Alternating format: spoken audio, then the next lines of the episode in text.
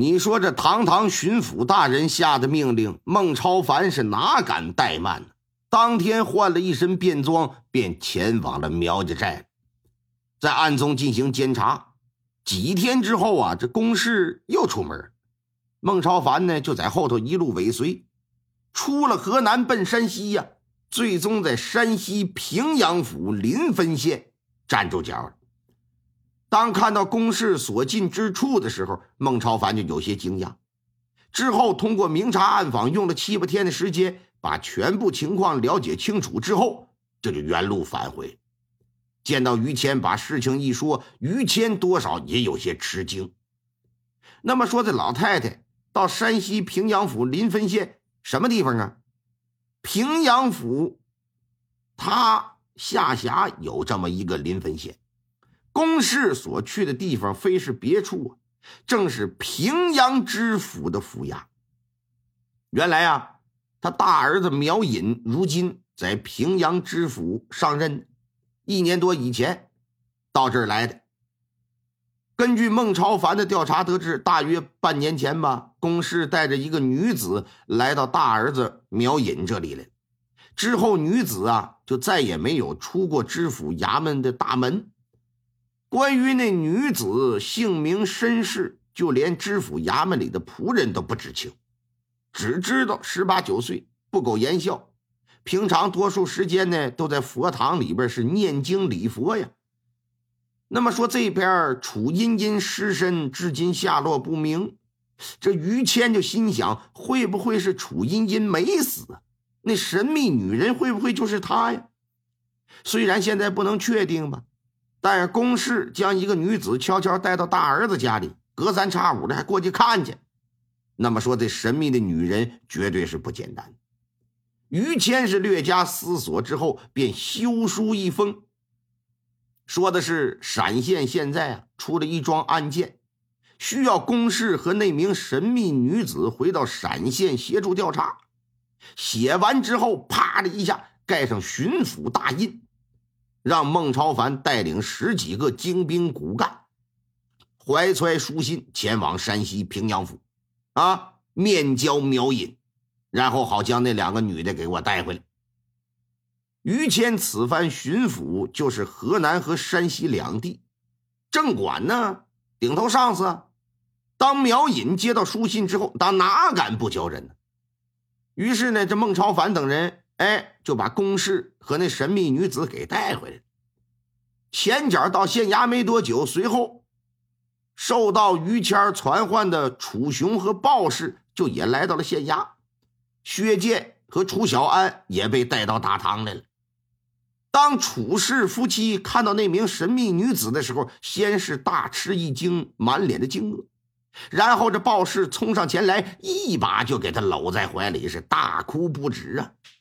而那名神秘女子也是泪眼婆娑，楚小安也是直跟着抹眼泪。于谦见状，当即就知道，果不其然，楚茵茵没死，正是其人呢。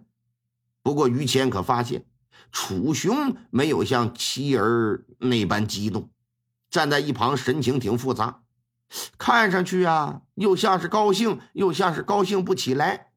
总之吧，和当下的。场面呢，气氛呢，就显得挺不搭调。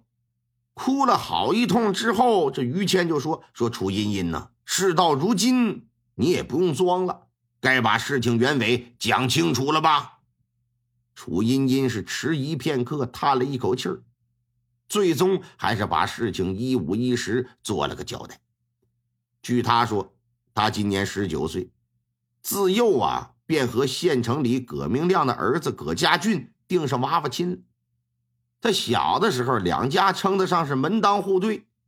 可葛家通过与官府勾结，这生意是越来越大，成为了陕县数得上数的大财主。葛明亮就觉得呀，楚家你小门小户的，就有点看不上。恰好啊，知县尤世可的女儿还未出嫁，他就想让自己的儿子呀来娶县太老爷姑娘。你那么的无疑对他们家是百利而无一害啊，要钱有钱，要权有权呢，所以说就叫悔婚。可是没有正当理由，你不能悔婚，而且悔婚那玩意儿是犯法的，在当年。在这种情况之下，葛明亮也不知道在哪找了一个和楚茵茵笔迹相似之人，就写了一首啊吟诗浪词，然后诬陷这玩意儿是你楚茵茵写的，因此来败坏他的声誉，从而达到悔婚的目的。虽然说笔迹和楚金金如出一辙，可自己养了将近二十年的女儿品行如何，楚雄显然是一清二楚。他是不该不相信女儿的，但楚雄这个时候呢，哎，却恰恰相反，只认定那首吟诗，一看是自己闺女的笔记，认定就是他写的，还说他有辱门风，活着已经没什么意义了，让他上梁啊，悬梁自尽。到九泉之下呀，你面对列祖列宗，你独自去忏悔去吧。你这事儿要发生在今天。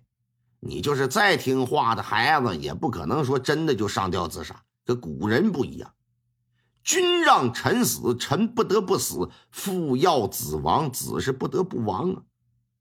更何况那个时候，一个女人的名节，那比生命都重要。楚茵茵本来就觉得冤枉的不得了，一看父亲不仅不相信，还让他死，一时想不开，也觉得这活着没什么意思。我呀，死了算了，还真就悬梁自尽。但是没想到挂上去之后，这人没死成，只是昏死过去了，不是真死。当苏醒过来，就见周遭漆黑一片，心知肚明，肯定装棺材埋地底下了，一个劲儿的搁这敲棺材盖子，一边呼救一边敲。不多时啊，就听到外头有刨土的声音，以为是路过的人听见了，来救他来了，可不成想是个盗墓贼。打开棺材盖子，见棺材里的棉被是最值钱的，这就往出拽那床棉被。这给姑娘可吓得不轻啊，担心会被这盗墓贼给害了，只好躺在棺材里边，闭着眼睛一动不动，装死人。就在棉被即将被拽出去的时候，先是听到有人喊了一嗓子，说干什么的，然后又听到一声狗叫。再然后就见到一只大黄狗扑上来撕咬盗墓贼，盗墓贼心狠手黑，抡起镐头奔着大黄狗可就砸下来。这一下子不偏不倚啊，他整砸在脑瓜子上。大黄狗是当场毙命，狗主人是拔腿就追，可是没追上。盗墓贼呀，一溜烟的消失在了茫茫夜色当中了。这狗主人回来一看，这狗死了，就挺伤心，挺难过，啊，以至于啊，坐在坟头哭了好半天。那么说，这狗主人是谁呀？不是别人，正是苗显。